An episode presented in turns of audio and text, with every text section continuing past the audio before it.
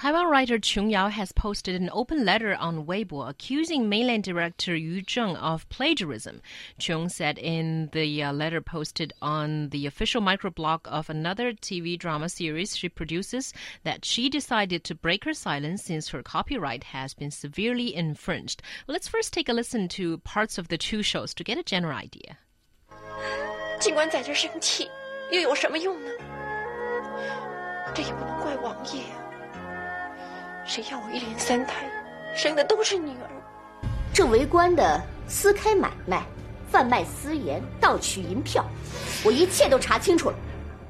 Okay, so the first clip was from the 1993 TV series You should have had us guess. And oh, sorry, you you, you know that? No, No. you should have had us guess anyway. anyway, and the second one is the latest uh, called Gong, and um, you know the the latter is being accused of plagiarism. I guess we, we can't get an idea whether it's a plagiarized or not just from listening to those two clips. But uh, what are the exact accusations? Okay, well, those clips sets me in the right mood, I think. um, well, okay, here I think uh, Chung Yao is uh, she rightfully accuses um, Yu Zheng for stealing her brainchild, basically here, because basically what we see in this remake. Well, they're not officially calling it that, but uh, Gong, the third uh, um, franchise, um, it has basically lifted plots from Chung Yao's uh, work Mei Hua Lao. That's called uh, Blossom, uh, Plum Blossom Scar.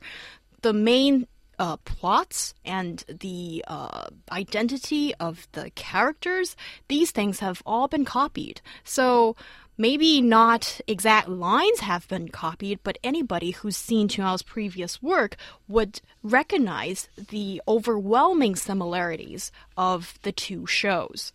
So this is the basis why Chung Yao was furious and decided to write this letter um, accusing Yu Zheng of stealing her story. Yeah, in fact, um, the male lead actress of Gong had admitted when Female. take female, uh, not actor, actress. Yeah, the lead actress has admitted that there is a very big similarity between these two. And but later she was kind of shushed by Yu Zheng and refused to be taken to any sort of publicity uh, events. Yes, and also um, previous uh, scriptwriters that have worked with Yu Zheng have actually come out to say that um, that uh, Yu Zheng has asked this uh, scriptwriter to do this before, but this um, uh, scriptwriter refused to do so, to cooperate. And then a couple of years later, you see this quite embarrassing um, incident, I would say, because when you look at the plot, it's just too similar. Yeah, I mean, I think that for me, um, unlike Zhou Heyang here, it's actually very difficult to uh, understand the differences between between these two, and and, and to really uh, understand whether or not um, Qiong Yao her accusations are are actually founded in in reality. But I think you know, I mean, if we look at um, the names and some specific plot points, uh, it does seem to be very, very similar. Um, interestingly enough, the, the the question here really is how is it that um, looking at uh, a story that is that has been published on the Chinese mainland, uh, so therefore is under copyright, is pre- it should be the story itself should be protected under copyright law here in China. How is it that Qiong Yao is not filing a suit, filing a copyright infringement suit against um, against these people produ- against Yu Zheng uh, producing this uh, this TV drama. Why why is that?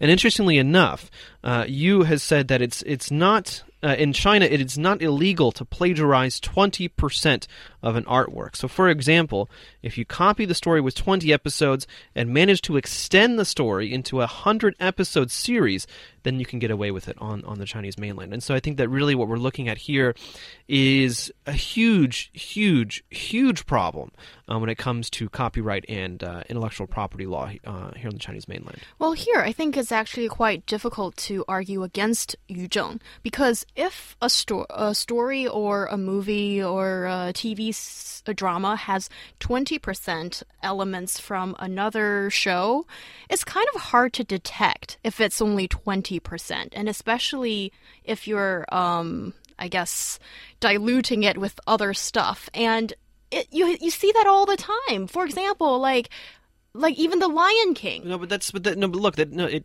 that's it's it's ridiculous. This this what what we're looking at here is a perversion of fair use of fair use copyright law that is standard around the world. And so fair use it's it's actually um it gets it gets really complicated and there is no no one standard for fair use unfortunately. But really what we're looking at here is is how much of an actual work can be used and how is it used?